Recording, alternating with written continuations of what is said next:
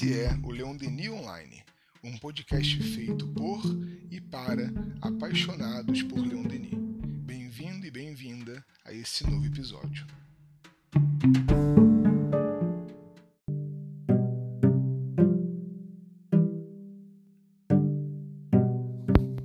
Olá, hoje eu venho aqui trazer para vocês meus votos de esperança em dias melhores. Eu sou Magdala Monteiro e darei continuidade à série Filosofando com Leon Denis.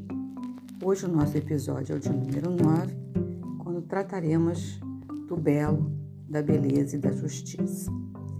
Eu quero iniciar contando a vocês o mito de Er. É, esse mito é uma história que Platão conta em seu diálogo A República, livro 10, e trata-se de um relato transmitido oralmente de alguém que retornou do Hades. Platão conta o que aconteceu a um habitante, propriamente um guerreiro, que fora morto em batalha. Tendo ele morrido em combate, andavam a recolher ao fim de dez dias os mortos já putefratos. Quando o retiraram em um certo é, bom estado. Levaram então para casa para lhe dar sepultura e quando ao décimo segundo dia estava jazente sobre a pira, tornou à vida e narrou o que vira no além. Assim, Platão vai contar que o outro supostamente observou e comunicou a outros. Após a sua alma sair do corpo, ele viajou com outras almas até chegar a um lugar divino com duas aberturas contíguas, isto é, aquilo que está próximo a alguma outra coisa, ao lado é, uma abertura na terra e duas no céu frente a estas. No espaço entre elas presidiam juízes que, depois de se pronunciarem, decidiam para onde se encaminhariam as almas. Os justos seguiam para a abertura da direita que subia ao céu. Os injustos seguiam para a da esquerda que descia. Todas levavam uma nota com o julgamento com tudo que haviam feito. A Er foi dito que seria o mensageiro junto dos homens das coisas daquele lugar. As almas que ali chegavam, vindo da terra, pareciam vir de uma longa travessia. Estavam impuras e imundas, enquanto que as que vinham do céu chegavam puras e limpas, contando experiências deliciosas e visões de indescritível beleza. As que chegavam de baixo gemiam e choravam recordavam sofrimentos e dores da viagem de mil anos por debaixo da terra.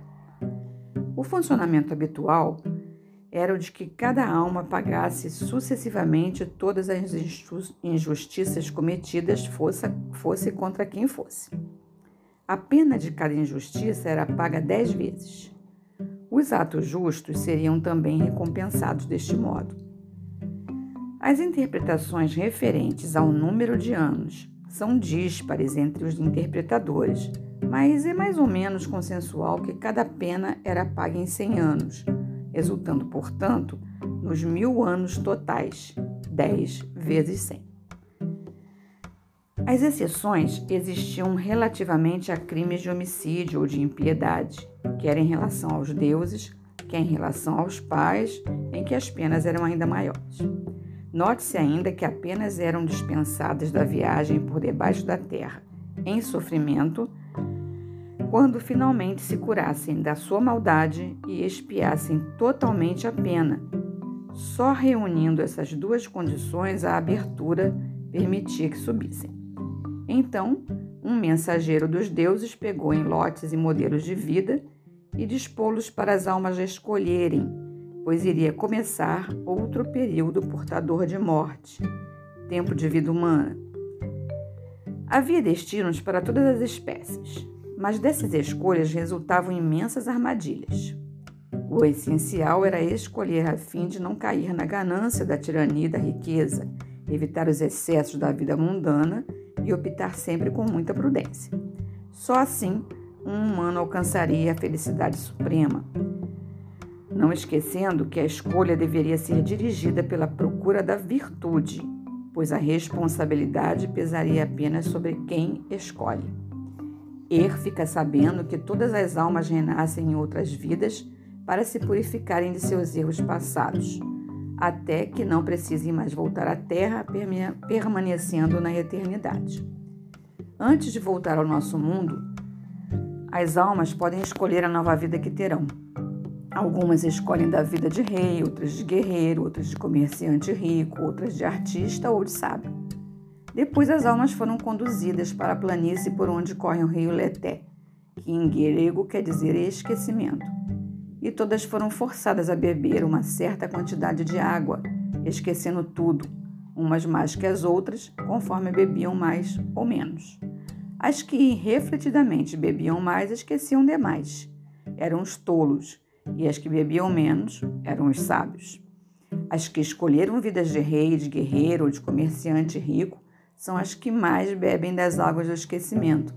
As que escolheram a sabedoria são as que menos bebem.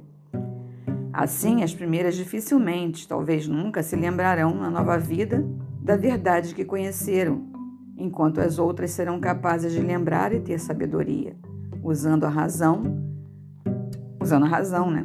Acontece um trovão e um tremor de terra, e era a hora das almas irem ao encontro dos seus destinos a fim de nascerem. E Er, impedido de beber, acordou divinamente na pira funerária. Através desse mito, Platão nos traz o cenário da imortalidade da alma para ser explorado, onde o essencial é que o cometimento de injustiças na vida física leva as almas a um resgate até que ela se purifique. Ele dizia que a virtude tem tanto poder que afeta o ser para além da vida na terra. Sendo então o bem, o belo e o justo os grandes parâmetros da vida. Essas virtudes é que garantem a beleza da alma. É para serem conquistadas necessita do esforço que o homem tem que fazer junto ao conhecer-se levando-se ao extremo bem, à unidade, sendo para onde o universo a todos nos encaminha. Quanto mais o homem procura valores internos, mais ele se aproxima do bem. Então a justiça nos remete à ordem das coisas. Nada é bom ou ruim, mas o uso que damos, sim. Tudo tem que estar de conformidade com os valores adequado ao bem comum. Quando nós olhamos para algo que achamos belo, por exemplo, uma flor na sua opulência, nós a classificamos de bela, mas se ela está murcha, nós dizemos que ela é feia. Assim é aquele que em aparência dizemos feio. Mas ao vê-lo praticar a justiça, expandir sua generosidade, o seu amor às coisas e a sua dedicação às pessoas, enfim, demonstrar que tem sabedoria, percebemos sua beleza, pois a buscamos ver o que transcende aquele corpo de uma tal maneira que o classificamos de belo. E aí ela revela-se bem maior do que está sendo classificado pela visão. No diálogo Fedro, Sócrates, com esse, com esse seu interlocutor, registra sobre a beleza real quanto reminiscência diz assim. Quanto à beleza, ela brilhava entre todas aquelas ideias puras. E apesar de nossa prisão terrena, seu brilho ofusca todas as outras coisas. Somente a beleza dá-nos esta aventura de ser a coisa mais perceptível e arrebatadora. Aquele que se corrompeu não se eleva com ardor para o além, para a beleza em si mesma. Apenas conhece aqui o que chama de belo e não adora aquilo que vê. Platão quer nos mostrar que a beleza está para além do que pode ser manipulado. Ela é a essência que se entranha na existência para ser vista. É algo que não sabemos bem explicar, mas nos atrai, que nos aparece quanto recordação, pois já tivemos contato um dia, em um outro plano, quem sabe, do qual podemos participar de novo. E será que estamos sentindo saudade?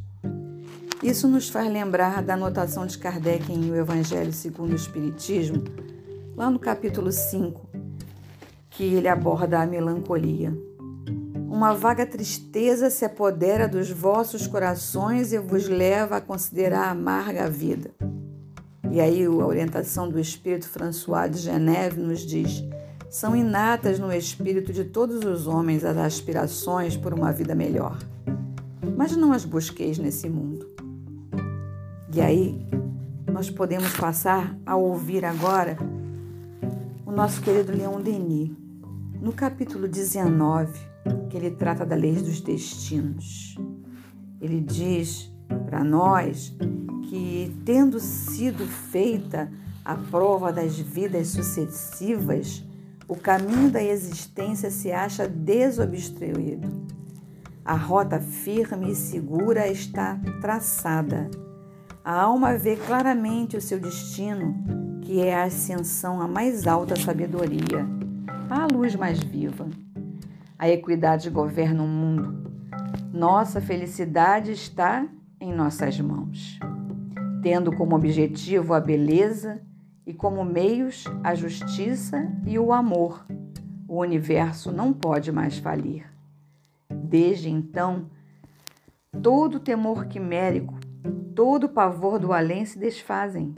Em vez de temer o futuro, o homem desfruta da alegria das certezas eternas.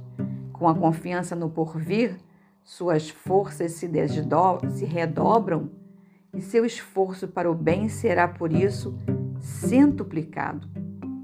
E aí, cabe aqui um questionamento de Denis, que ele diz através de que forças secretas a ação da justiça se exerce no encadeamento de nossas existências. É através de forças que o funcionamento da justiça humana nada nos oferece que se compare à lei divina dos destinos. Na verdade, elas vão se cumprir por si mesmo, né? sem intervenção exterior tanto para os indivíduos quanto para as coletividades. E o que nós chamamos de mal, ofensa, traição, assassinato determina nos culpados um estado de alma que os entrega aos golpes do destino, em uma medida que é proporcional à gravidade dos seus atos.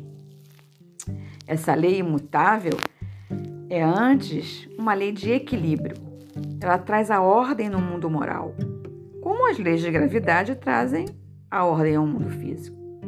Um mecanismo de grandiosidade. Todo o mal é reparado pela dor. Tudo que o homem realiza conforme a lei do bem vai trazer serenidade e elevação. Se viola tudo isso, ele sofre. Se busca, aprende com esse sofrer o que tem de bom e sábio em si, até que o ser floresça nesse bem e possa vibrar em uníssono com as forças divinas. Mas a alma, ela só será recompensada ao longo de um árduo caminho, tendo alegrias, recebendo afetos, em épocas de repouso e felicidades alternados, em meio às lutas, às reparações e aos resgates. Assim, tudo se arruma tudo se organiza com a arte, a ciência e a bondade infinitas na obra da providência. Lá no início, o homem ignorante, fraco, desconhece e transgride a lei, é provado e sofre enfermidades. Ah, mas quando ele se esclarece, quando ele aprende a usar os seus atos segundo a regra universal, a adversidade dele começa a se afastar. Diz Denis, nossos pensamentos e nossos atos traduzem-se em movimentos vibratórios e seu foco de emissão, pela repetição frequente desses mesmos atos e pensamentos, transforma-se pouco a pouco em um potente gerador para o bem ou para o mal, classificando assim o ser pela natureza das energias das quais é o centro irradiador. E enquanto as forças do bem se multiplicam incessante, as forças do mal destroem-se por seus próprios efeitos e retornam à causa, ao centro de emissão, em forma de consequências dolorosas. Mas o mal está submetido ao impulso evolutivo e forçosamente vê crescer sua sensibilidade. As vibrações de seus atos, de seus pensamentos maus, após terem efetuado sua trajetória, voltam, mais cedo ou mais tarde, em direção a ele, oprimindo-o, constrangendo-o à necessidade de se reformar. A lei de repercussão dos atos tem, portanto, algo de mecânico, de aparentemente automático. E apesar das duras expiações, o ser recebe apoio valoroso de espíritos elevados para pautar-lhes a execução e acelerar a marcha dessas almas no seu processo evolutivo.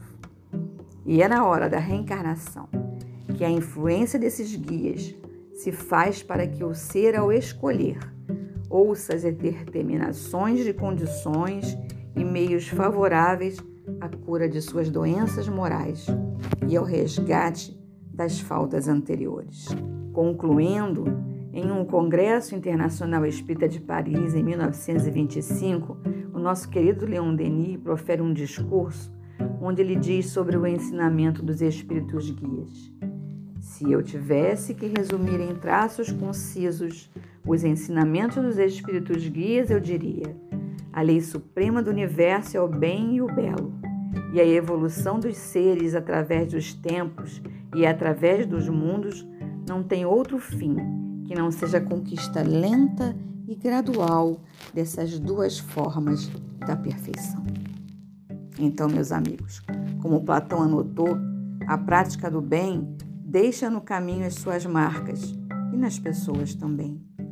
Precisamos deixar as nossas marcas do belo que há em nós, que obremos sempre pelo bem, a cada um segundo as suas obras, lembram?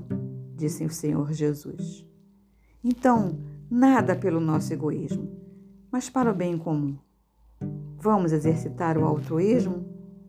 Desejo a todos boas reflexões e fortalecimento a fim de passarem por esses dias pandêmicos o mais equilibrados possíveis. Grande abraço.